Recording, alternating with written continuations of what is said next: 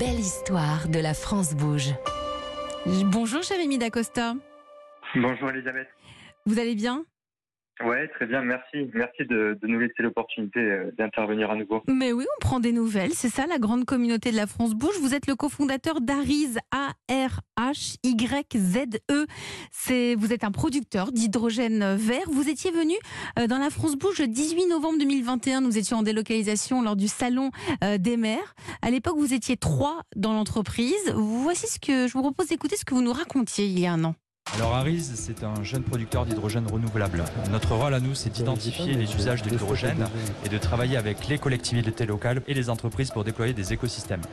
Alors pour cela, nous portons des projets de production et de distribution et accompagnons ces acteurs du territoire dans la décarbonation de leur mobilité euh, et de leurs procédés industriels.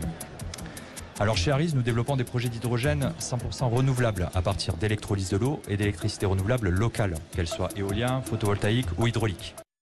Voilà, donc ça c'est ce que vous nous racontiez. C'était le 18 novembre 2021. Jérémy Dacosta, aujourd'hui comment ça va? Bah écoutez, ça, ça va très bien, l'aventure continue. C'est vrai que bah, l'année dernière, on s'était euh, on s'était vu euh, lors de l'émission qui avait été délocalisée au salon des maires et des collectivités. Ouais. Donc euh, c'était la bonne opportunité aussi pour nous, à travers le salon, d'échanger avec des acteurs publics sur le développement de l'hydrogène. Mhm. Et puis ben, l'année 2022 a, a été riche. Enfin, vous avez que, pu ben, voilà, recruter. D'abord, vous avez levé des fonds. Tout à fait, Mhm. tout à fait. On a, on a levé des fonds cet été, donc plusieurs, euh, plusieurs millions d'euros qui ont deux objectifs. Euh, le premier, ben, structurer une équipe de développement pour des projets hydrogène.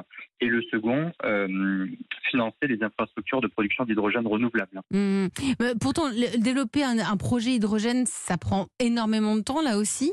Euh, vous, avez, vous avez pu recruter de nouveaux clients. Comment vous y êtes pris? Ben oui, ça prend du temps. Vous, vous évoquiez le sujet tout à l'heure avec Monsieur Claire. Euh, dans, euh, dans le solaire, dans l'éolien, il y a Mhm. des contraintes, euh, notamment euh, environnementales. Non, mais oui. tout ça, ben, c'est aussi des, des sujets administratifs. Donc les autorisations administratives, finalement, dans un projet hydrogène, ben, Oui. ce sont les mêmes. C'est pareil, que les sur un permis de projet construire, solaire, tout voilà. ça, c'est pareil. Exactement. D'accord. Exactement. L'autorisation environnementale, euh, c'est c'est- c'est permis de construire. Voilà, c'est deux à trois ans pour développer un projet. Donc forcément, ben, nous, on continue d'approcher différents acteurs, ben, des acteurs publics pour euh, décarboner leur mobilité, mais également des entreprises de transport pour le transport lourd, de la logistique avec des chariots élévateurs à l'hydrogène, ou alors ben, des industriels qui ont des process que l'on peut décarboner avec de l'hydrogène en remplaçant par exemple le gaz, euh, le gaz naturel par de l'hydrogène. Ou Mhm. alors, tout simplement en captant leurs émissions carbone pour produire euh, du gaz de synthèse à partir d'hydrogène. Quand vous étiez venu, vous travailliez avec la Bretagne, la région Nouvelle-Aquitaine? Euh, Aujourd'hui, Oui. vous vous êtes développé sur d'autres régions en France? Ben, on continue de se développer. Alors, euh, on a une équipe qui, qui, se, qui se construit petit à petit, hein, vu que la levée de fonds a été effective cet été. Faut, chez Harris, on n'a pas encore complètement deux ans. hein. on aura deux ans en, début d'année fou, On s'en 2023. rend pas compte.